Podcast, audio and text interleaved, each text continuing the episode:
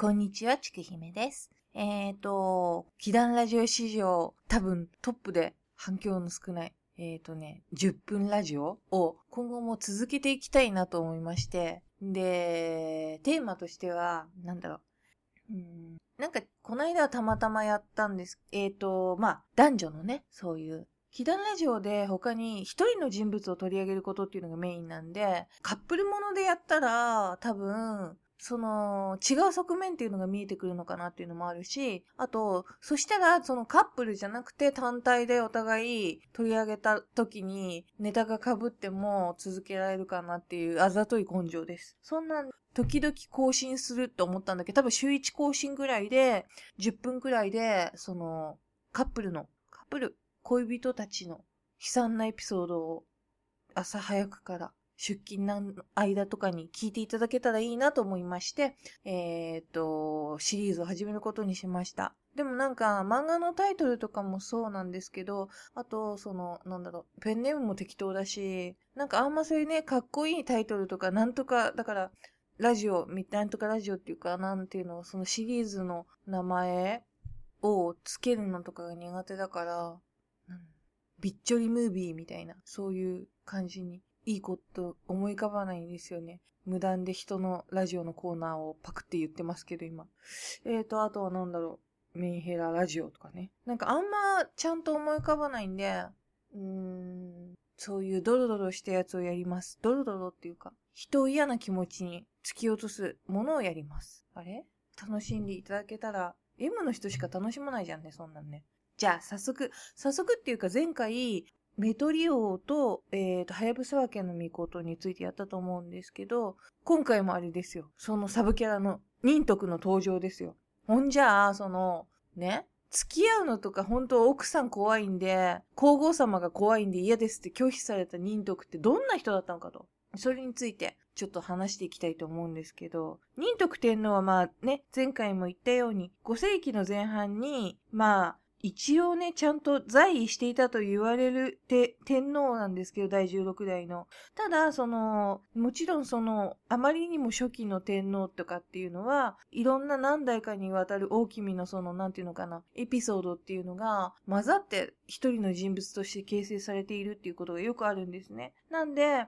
えっ、と、まあ、仁徳天皇って言ったら、まあ、日本一でかいっていう大阪のお墓を仁徳天皇陵古墳思い出す人も多分ね、っていうかそれが大変だと思うんですけれど、えっ、ー、と、まあ、そのいろんなね、古事記とか日本書紀に書かれてる中でも、いろんなその大君の話をつなぎ合わせてできてるのが仁徳天皇陵エピソードじゃないかななんて見方もあったりします。で、中国のね、歴史書の総書っていうのに、えー、和の五王のうち、三あるいは陳っていうのに当てはまるのが、第15代王神天皇っていう。で、その天皇と同一人物じゃないか。だから、あの、王神天皇もものすごいいろんな、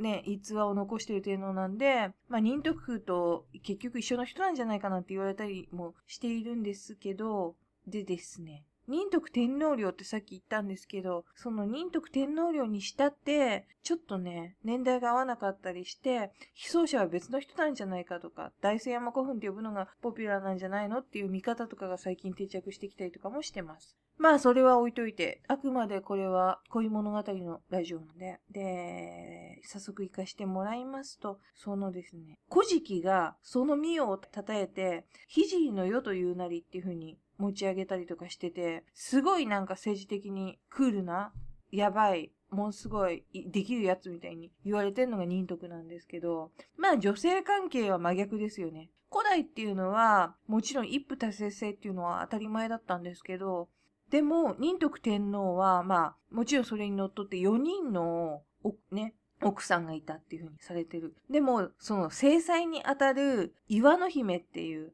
その皇后は、前回も言った、ちょっと出てきた皇后ですけど、あの、有力の豪族の勝田木の家の生まれで、えっ、ー、と、後に、まあ、ちなみに天皇を3人輩出してます。李中天皇、半税天皇、陰陽天皇っていう、その3人のお母さんですね。でも、ところが、もっすごいこの岩の姫は焼きもち焼きなんですね、大変に。で、結局、仁徳天皇はそれにかなり、当時だって本当に一夫多妻制はポピュラーなもんだったのに、この人がすごいやきもち焼くから、すっごい悩まされてたんです。で、まあ、この間も言いましたけど、他の妃様は、だから、妾さんっていうかは、妾じゃないんですよ、当時はそういうね。あのー、まあ、もう他の人だって立派なお妃様ですから、でも天皇の宮殿に入れなかったって言ったじゃないですか、そのメトリ王のお姉さんが。本当にそんな感じで排除されちゃったりして、皇后に。で、もう、仁徳天皇がまあだからメトリ王も結局、なまあ、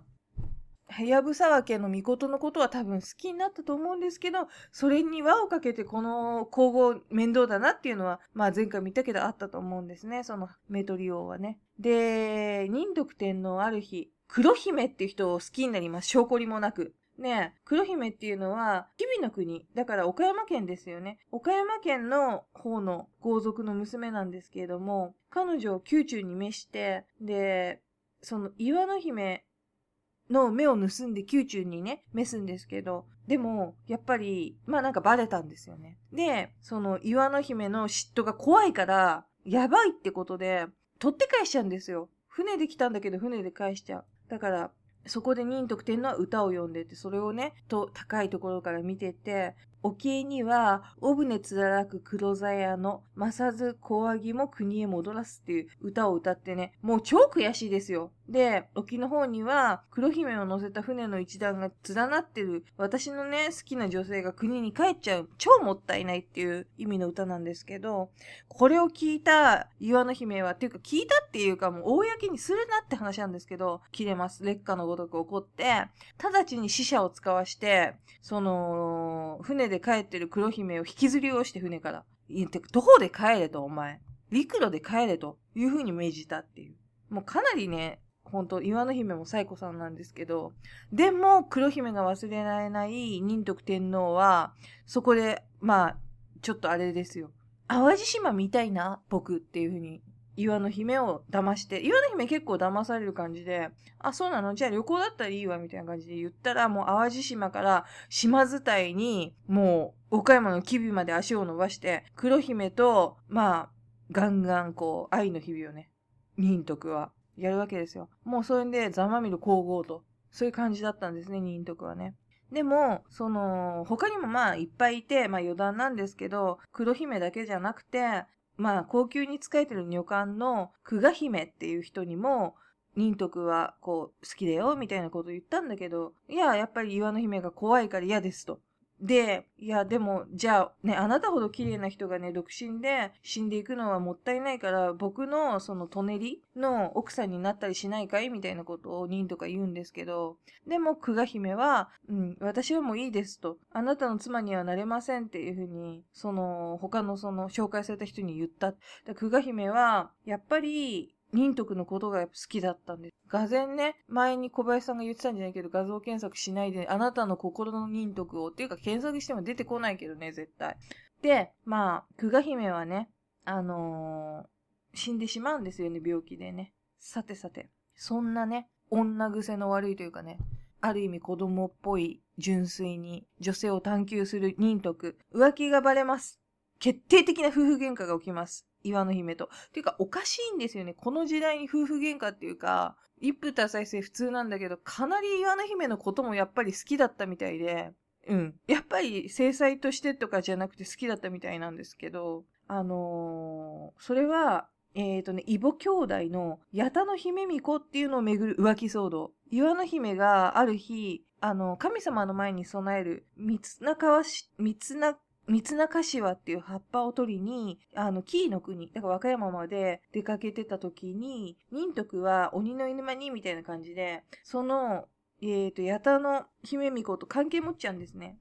で、アホなんで、その前に、八田の姫巫女をちょっと奥さんしたいな、つまみにしたいな、みたいに、岩の姫に相談しちゃってたんですよ。でも、何言ってんのバカじゃんつって言われて、許してもらえなかったんですけど、でも、だからセンサーは張り巡らしてた岩の姫は、そこの和歌山から帰る船の中で、それを知っちゃう。ちょっと今なんかあなたの旦那さん浮気してますよみたいなやつが、まあ届いちゃうんですね、情報として。で、もうブチ切れて、神様に備えるはずだった葉っぱを海に投げ入れて、で、その頃、一方その頃ですよ。その八田の姫巫女とのことがバレたっていうこと全く認とかし、し、わかんないですから、なんで、えーと、まあ、ね、のこのこじゃないですけど、何わつまで皇后を迎えに行くんですよ。よく行ってきたね、お帰りみたいな感じで。でも、岩の姫はもう、そこで夫のところにはもう帰りませんと。淀川を遡って、山城に家を建てて、で、もういいですと。もうあなたの浮気癖はもうほんとほとほと、もう疲れましたと。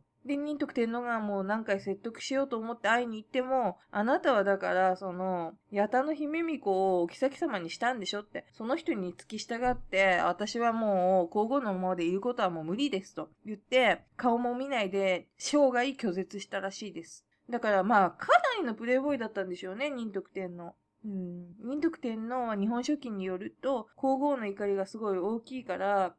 ね、なんでだろうと思って悲しんだんだけど、やっぱり恋しい思いには最後まで変わりなかったっていう。うん、まあ、死ぬまで、そして二人は会わなかったそうです。これが、えーとね、そんなにだから怖い皇后がいたから、まあ、ね、前回の話につながるわけですけど、